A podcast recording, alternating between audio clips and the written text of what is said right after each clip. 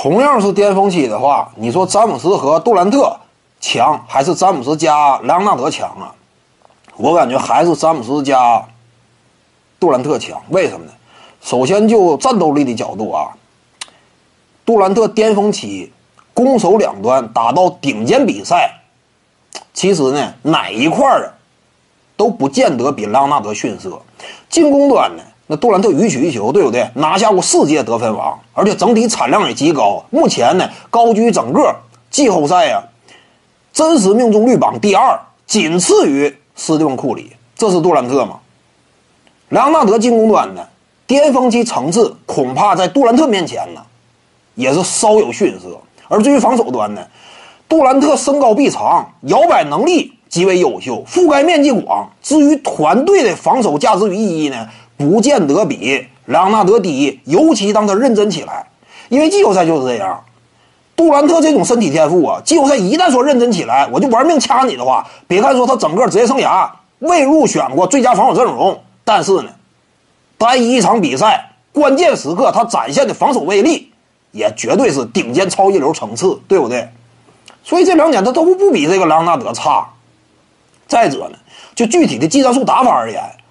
杜兰特呢，无球能力和有球差不多各占百分之五十，而莱昂纳德相对而言，他要更加倾向于有球。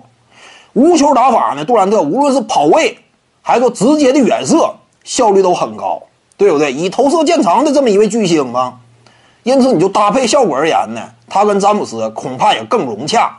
再者呢，就是性格层面，莱昂纳德你看没看到？真正说打出身价之后啊，基本上就是什么舍我其谁的状态。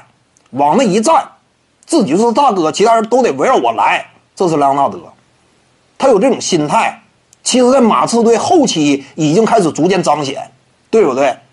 几位老 GDP 呀，还有什么跟我携手的，缺乏足够三分火力的这个阿尔德里奇呀，在你在我面前呢，其实你们都得配合我打。其实，莱昂纳德在马刺后期已经展现出来这种苗头了，但是杜兰特不一样，他巅峰期那会儿呢。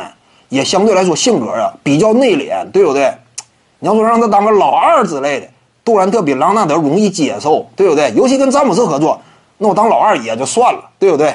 所以呢，你就这种团队内部的和谐呢，那杜兰特不至于挑事儿，对不对？一般来讲，他也是愿意忍气吞声。一般来说，所以我感觉詹姆斯跟杜兰特呀这对组合更加理想一些。徐静宇的八堂表达课在喜马拉雅平台已经同步上线了。各位观众要是有兴趣的话呢，可以点击进入到我的个人主页当中，在专辑页面下您就可以找到它了。